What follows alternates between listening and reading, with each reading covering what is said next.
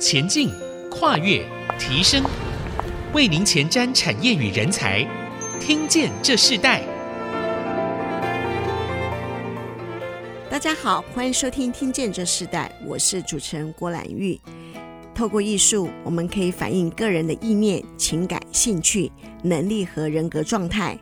也开始有许多人透过艺术的分享和过程来观察、治疗精神或心理层面的问题。因此，艺术治疗师就需要更多的耐心、更多的敏锐的洞察力，以及更积极的态度。根据不同的对象和不同的环境，使用了不同的艺术治疗的方案，以了解对方的真正想法和需要。所以，我们今天也特别邀请到仙子粉儿童绘本屋的负责人，即艺术心理治疗师朱玉穗，来跟我们分享他的创业历程，以及艺术治疗师的这个发展和潜能。让我们先欢迎他。你好。各位听众，大家好，主持人茱莉亚你好，是呃，Tina 本身是一个儿童绘本屋的这个负责人，那你自己也是一位艺术心理治疗师哦。我自己看到 Tina 你本身的过去的所学里头，其实对你的很大的影响是艺术的部分。我们是不是先请你谈一下你自己的学经历？当初为什么会先想设立一个儿童绘本屋，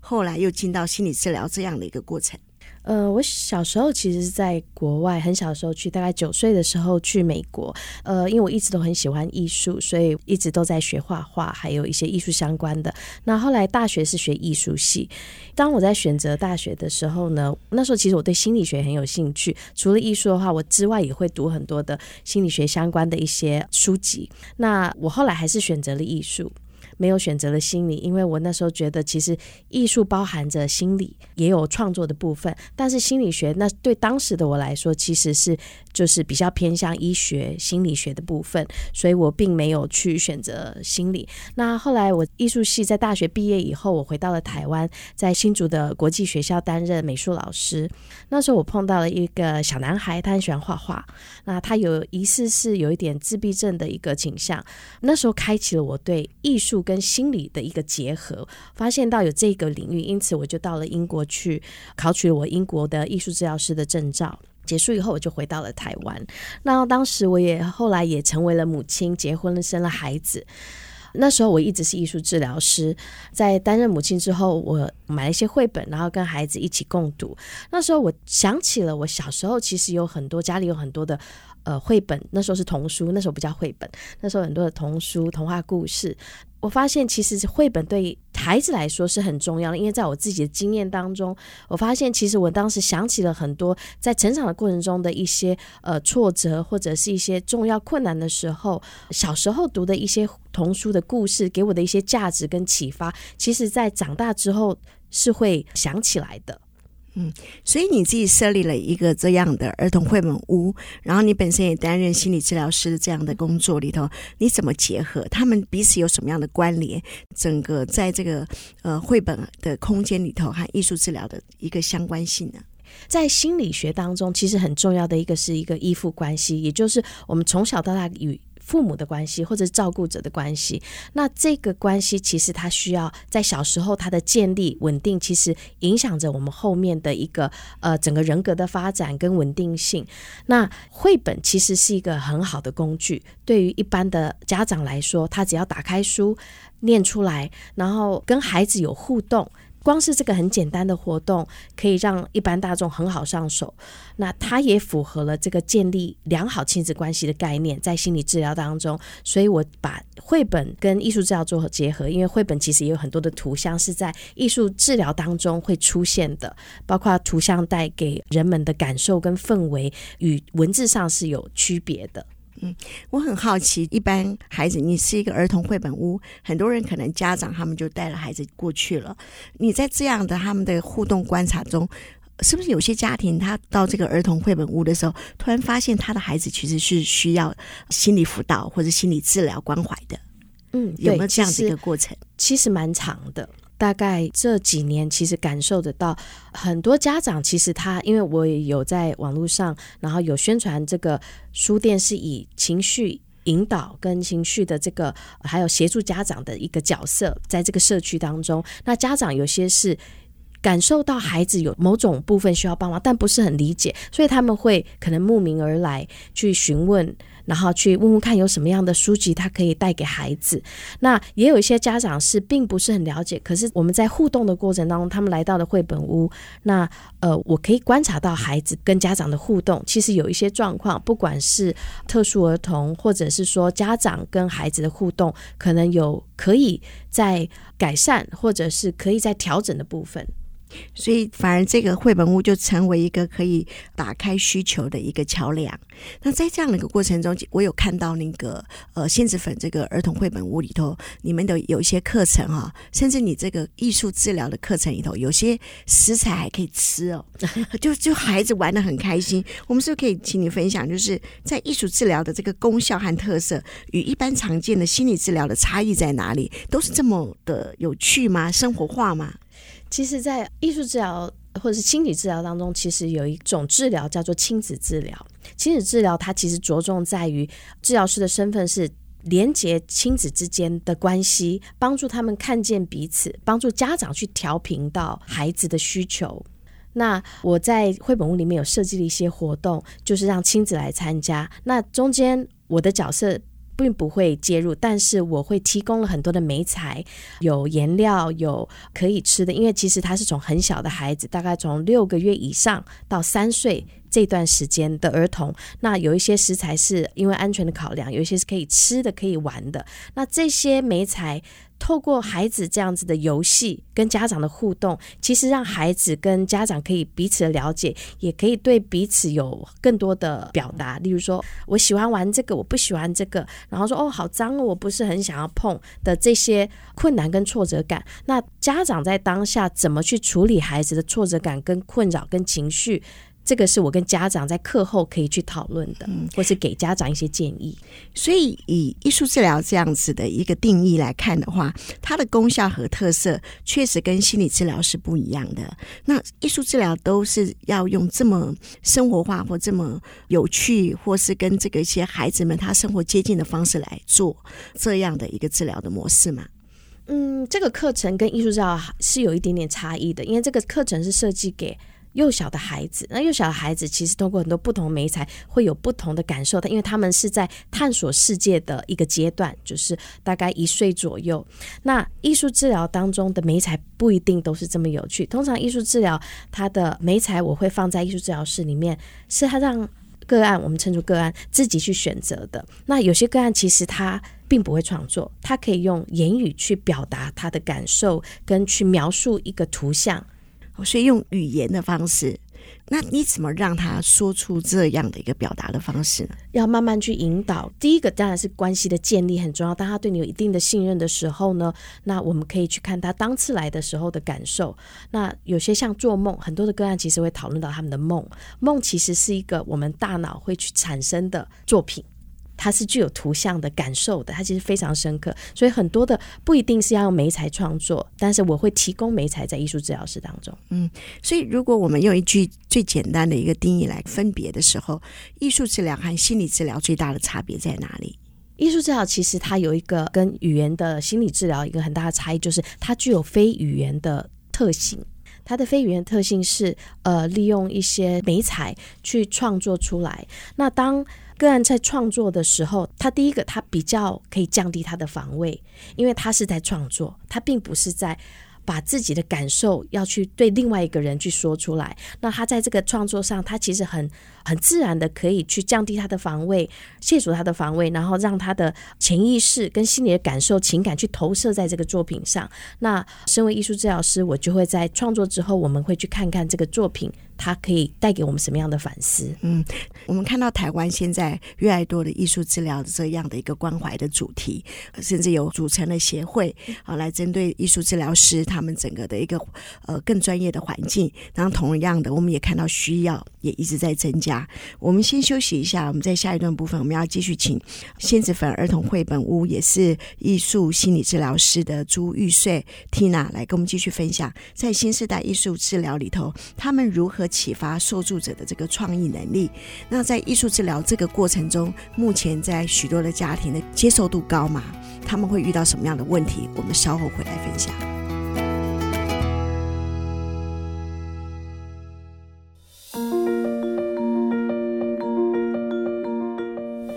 欢迎回到《听见这世代》，我是主持人郭兰玉。今天很高兴在我们节目现场，我们邀请到来宾是仙子粉儿童绘本屋的负责人，也是一位艺术心理治疗师朱玉穗 Tina 来到我们节目，跟我们分享，在这个新的时代，这个艺术治疗也是非常重要的一个课题哦。他们如何透过这个艺术治疗来启发许多受助者的这个创意能力？那在这一段里头，我们要特别请 Tina 跟我们分享，台湾对艺术治疗的接受度高吗？那通通常会接受艺术治疗的人，这个对象是成人还是儿童？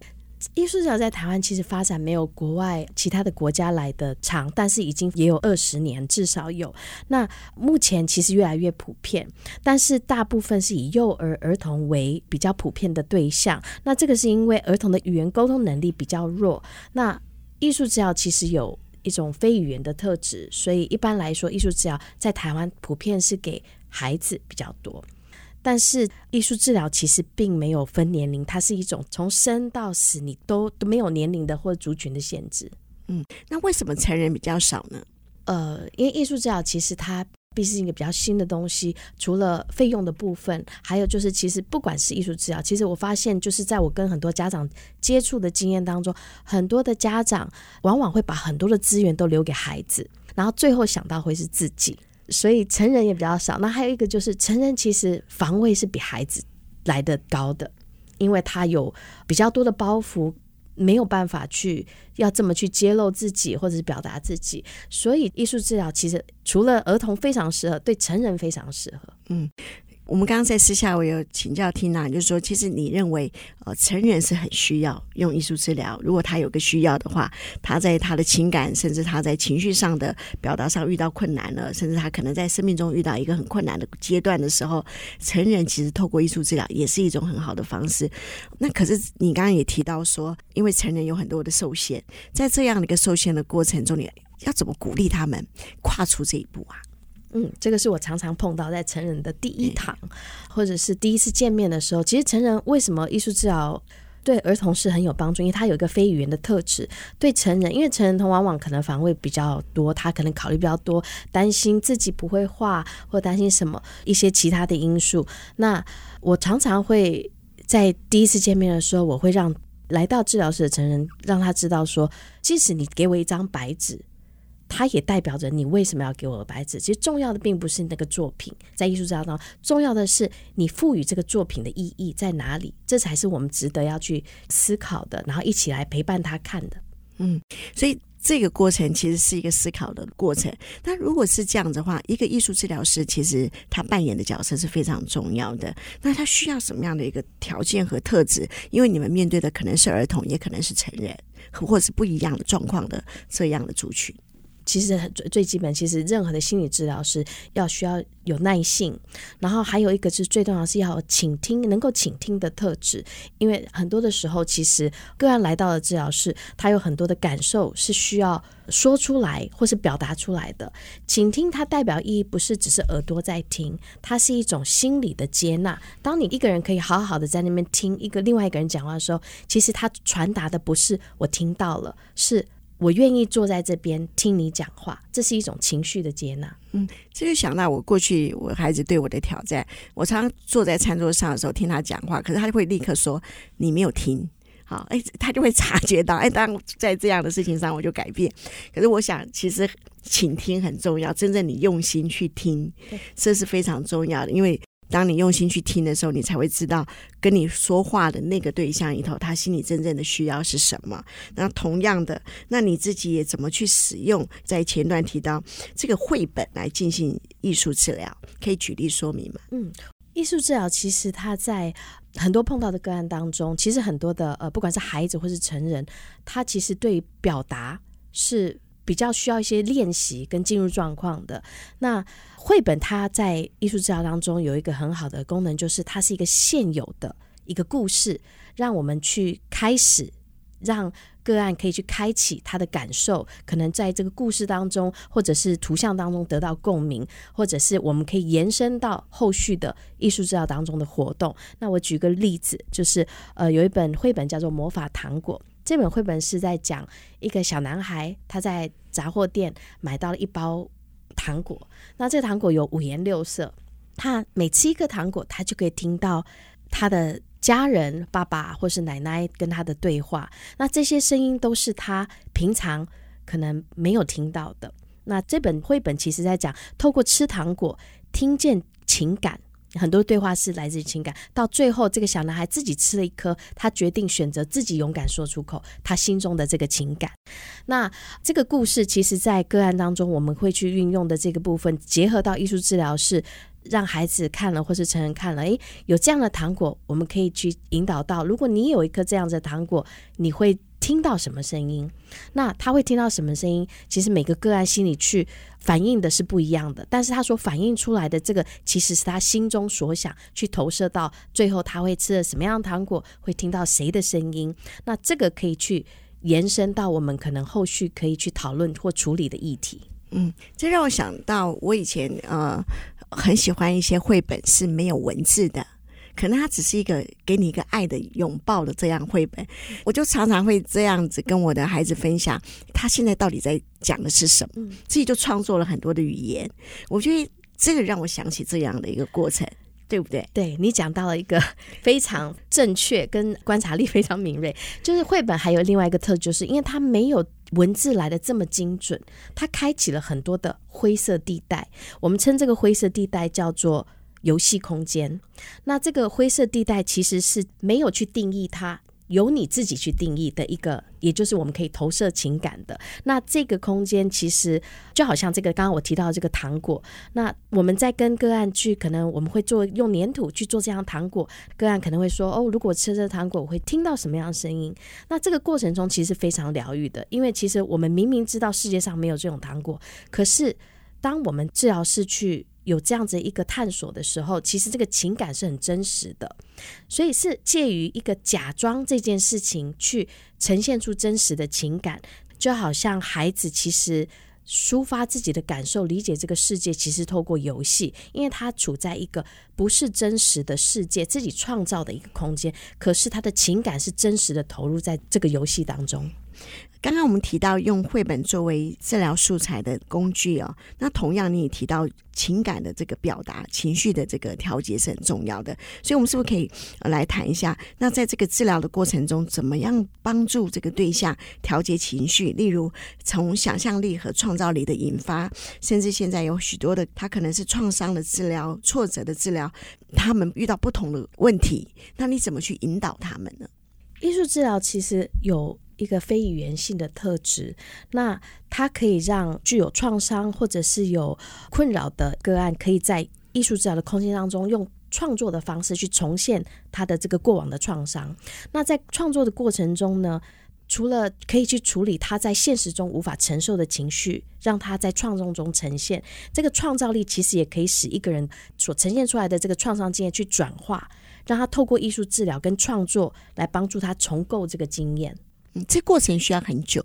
其实真的很难说，因为有时候他其实只是一瞬间，他可能创造一个作品，他可以得到一个重构跟一个不同的经验，在这个一直困扰他的这个创伤的情绪当中，可能也许是刹那间开启了一个不同的感受，或者是被承接的感受。嗯，所以一个艺术治疗师他们怎么帮助这个治疗对象调节情绪？这个调节情绪的一个方式是什么？艺术治疗可以在呃促进情绪调节过程中，其实它有一个不可或缺的作用，它为我们的情绪提供出口。那它提供一个地方，或是在创作的过程中，让这个案主或是这个个案在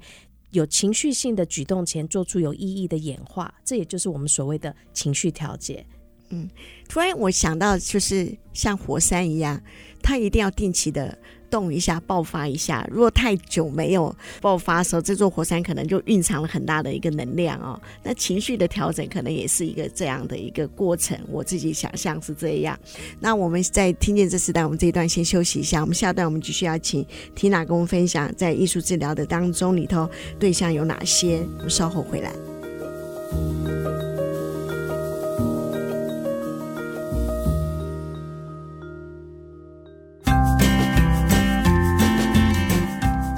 回到《听见这时代》，我是主持人郭兰玉。今天在《听见这时代》节目现场，我们邀请到来宾是仙子粉儿童绘本屋的负责人，也是艺术心理治疗师朱玉穗哦，Tina 来到我们节目跟我们分享。我们刚刚在前面谈了这个绘本的艺术治疗，以及在现在许多的这个治疗调节情绪的不一样的一个个案的过程。我想在这一段，请你特别的分享，现在艺术治疗的你主要的对象年龄层是什么样的一个年龄？那原因是什么？那你自己有没有印象很深刻的案例？现在目前有许多的个案，其实大部分是儿童，因为其实、呃、很多的资源其实大还在社会上还是会放在儿童，加上艺术治疗的这个特性是非语言，那儿童通常语言的能力是比较相较于大人是比较弱的，所以大部分目前是以儿童居多。呃，有一个比较深刻的个案是，呃，孩子可能是因为在成长过程中是被忽略的。除了是生理上的忽略，也有心理上的忽略。可能他的三餐并不是很稳定，然后大人其实是存在，但是又不存在，可能就是在自己的世界。所以孩子后来其实比较严重的是影响到了他的这个社会情绪发展。例如说，他没有办法去正常的，例如说开心就笑，他可能不知道开心。笑，或者是觉得这个是残酷的，然后这个是难过的，他可能在情绪上是他没有办法表达出正确的情绪来，所以影响到他的生理上的一个发展。那这个孩子在治疗室当中，其实透过这个媒材，他表现得非常的冷酷，然后对这些凌虐自虐，他有某种心理上的需求，也透过这样的凌虐跟自虐，他达到了他心中的一个满足。那这个时候，其实，在艺术治疗或者是心理治疗，对孩子这个阶段是很重要。因为他如果我们没有在这个时候去介入的话，其实他这样子的一个需求，到了成人以后，其实他会很容易衍生成社会上的一个犯罪的行为。嗯，所以你辅导他的过程当中，需要很长的时间吗？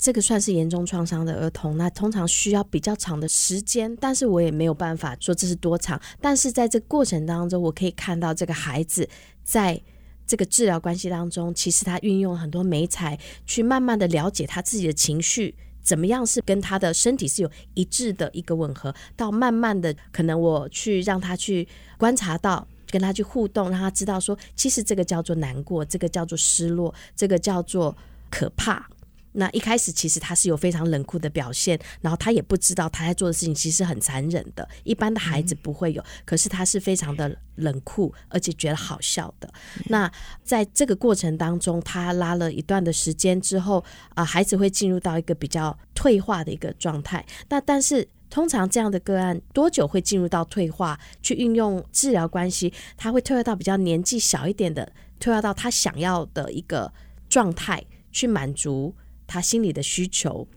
这个很难去定义。嗯、但是，呃，这个个案他透过这样子的一个创作的历程，他去整理他自己，然后我们可以看到他慢慢连接自己的情感到他的肢体上面。是，所以一个艺术治疗师其实他的陪伴很重要，甚至那个时间、耐性都是。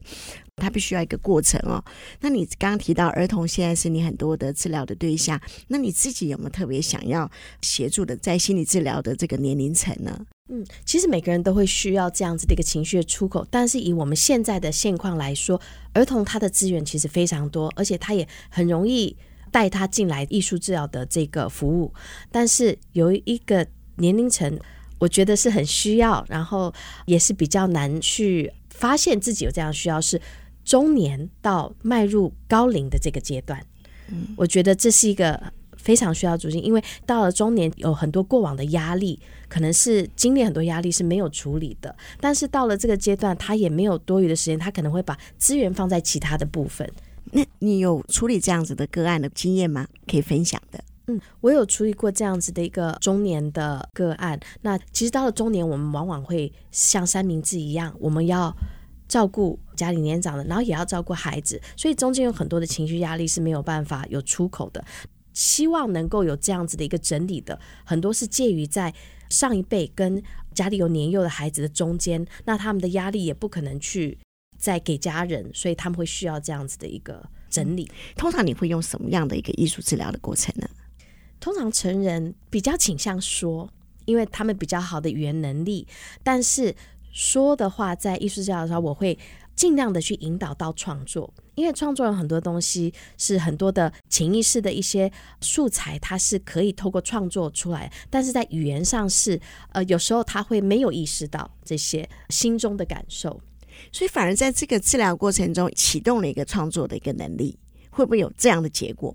呃，比较少，比较少，嗯，对，反而相反。相反是，因为通常我们在艺术创作当中，你会着重于技术跟想象力跟这样子的发展，但是在艺术治疗当中，很多时候当你很专注在情感的时候，我们的绘画能力不会这么的着重，所以很多时候成人来画的图都像孩子一样，然后就回到像小孩子的心，对，其实那也是一个很健康的状态。哦，那台湾这个心理治疗和艺术治疗，他们有融合在一起吗？呃，其实艺术治疗它是基于心理治疗的一些理论，那它其实是一种多了一个艺术作为媒介的一种心理治疗。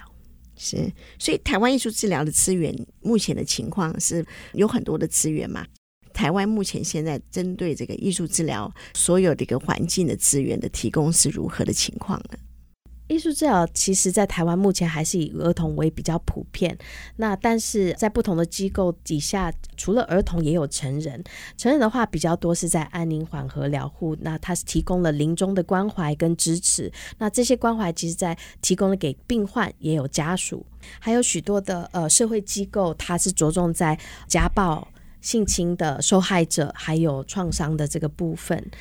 在医院的话，儿童的部分的话，其实它是在于早疗的部分，呃，自闭或者是过动的儿童，或者是学习障碍儿童，都有提供艺术治疗这样子的服务。是你，那你自己最想透过艺术治疗、绘本或是艺术改变什么样的事情呢？任何的心理治疗，它都着重在于表达。那呃，我有发现到，因为其实我从小在西方的社会长大，但是我又有东方的背景，所以我可以感受到这个东方人跟西方人对于情感表达的差异是非常大的。那我们东方人其实是比较含蓄。我我在想，我很想要推广艺术治疗，因为我觉得它是一个比较